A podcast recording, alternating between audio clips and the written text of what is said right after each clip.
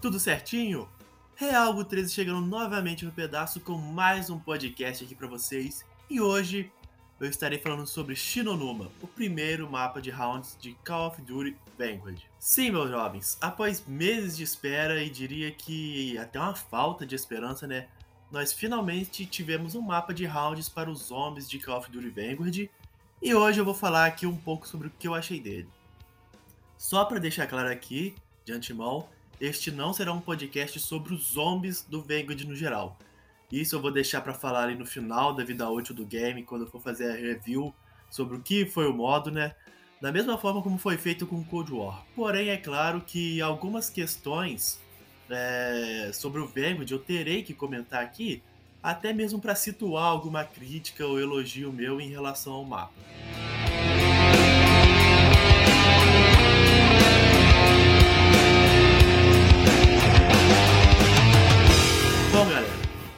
Acompanha mais de perto o modo já sabe que com o lançamento do Vanguard em novembro de 2021, nós tivemos um primeiro mapa lançado para os zombies, chamado Darren Fang. Porém, não foi um mapa clássico, né, velho? E sim uma nova tentativa de gameplay por parte da Treyarch para o modo. Sim, apesar do jogo ser da Hammer, quem faz os zombies é a Treyarch, mas isso é papo para se aprofundar na review do game no final do ano. Depois disso, nós tivemos mais um mapa que, se não me engano, foi lançado em fevereiro ali, chamado Terra Maledicta, porém seguindo o mesmo ritmo do primeiro, sendo um mapa com pequenos objetivos a serem feitos e não o modo clássico de rounds. Obviamente foi um fracasso, passou longe, mas muito longe mesmo de agradar os players, e com isso a Treyarch resolveu voltar para os mapas tradicionais de rounds. Foi então que Shinonoma Reborn foi anunciado como o primeiro mapa de rounds para o Vanguard Zombies, chegando agora ao início da Season 4.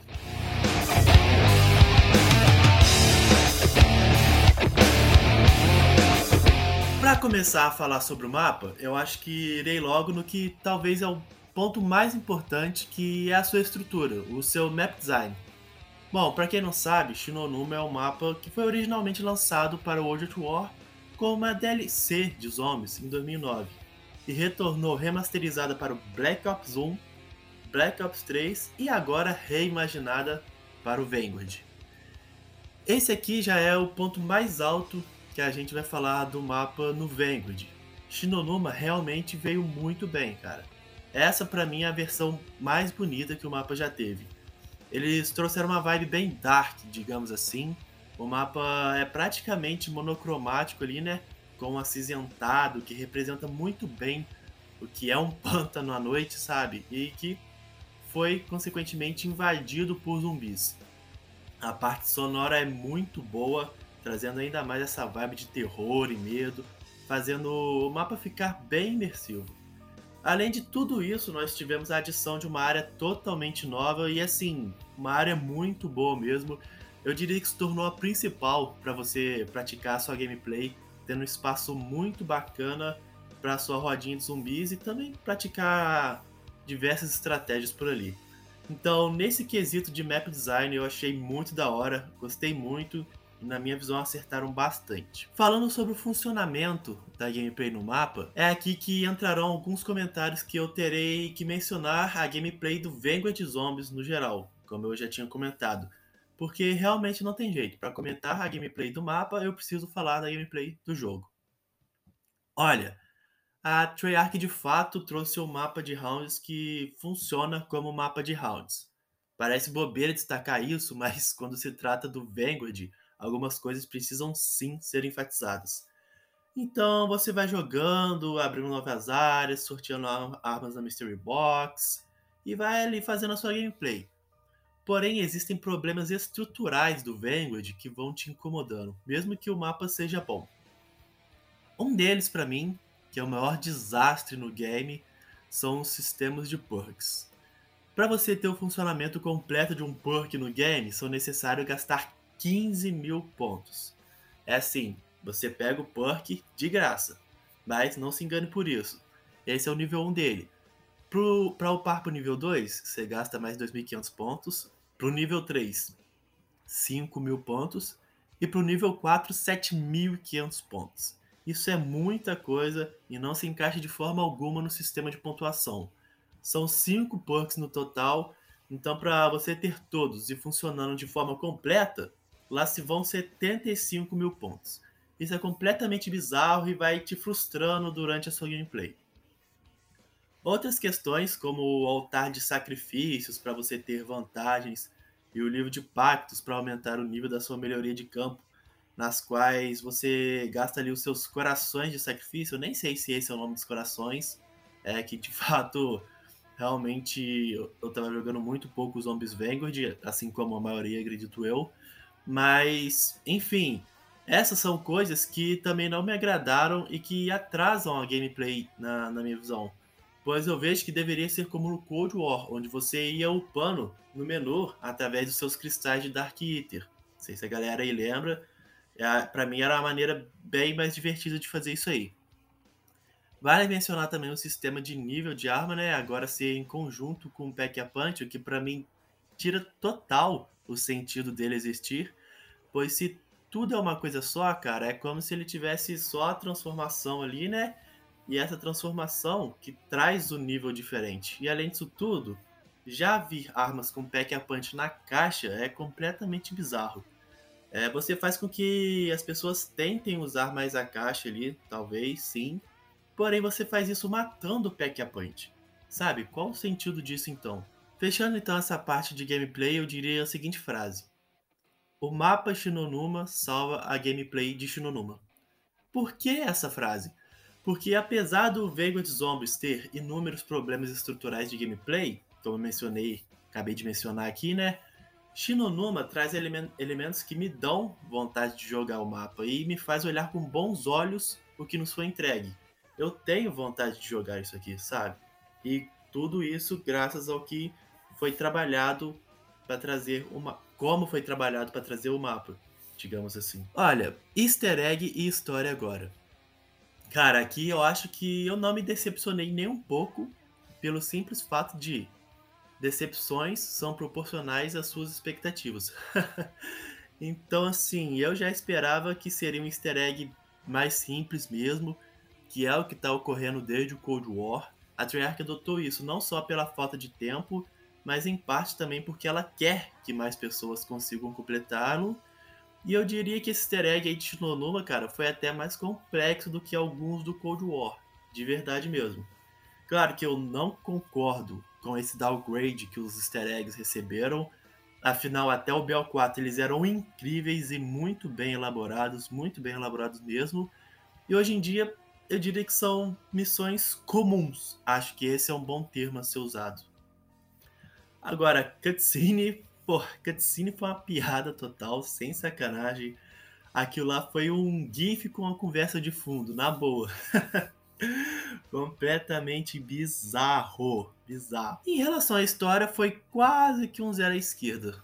De verdade, eu não tô entendendo o que eles estão querendo trazer, porque o Vanguard se passa no Dark Eater, né? É uma história zombies no Dark Eater, e é um prequel da história do Cold War, ou seja, eles deveriam trabalhar bem para ligar as duas histórias e explicar como que chegamos ao Cold War com os russos e americanos na corrida pelo Dark Eater. Mas não está sendo bem assim, cara. Eles estão tentando explicar as entidades que existiam naquela época, porém de uma maneira nada engajada e que ninguém está ligando. Eles não estão conseguindo atrair a galera para essa história. Eu diria que muito pelo fato do, da gameplay do Vanguard também não atrair ninguém. Mas assim, uma boa história pode atrair pelo menos as pessoas a pesquisarem o que está rolando. Mas nem isso tá, tá acontecendo.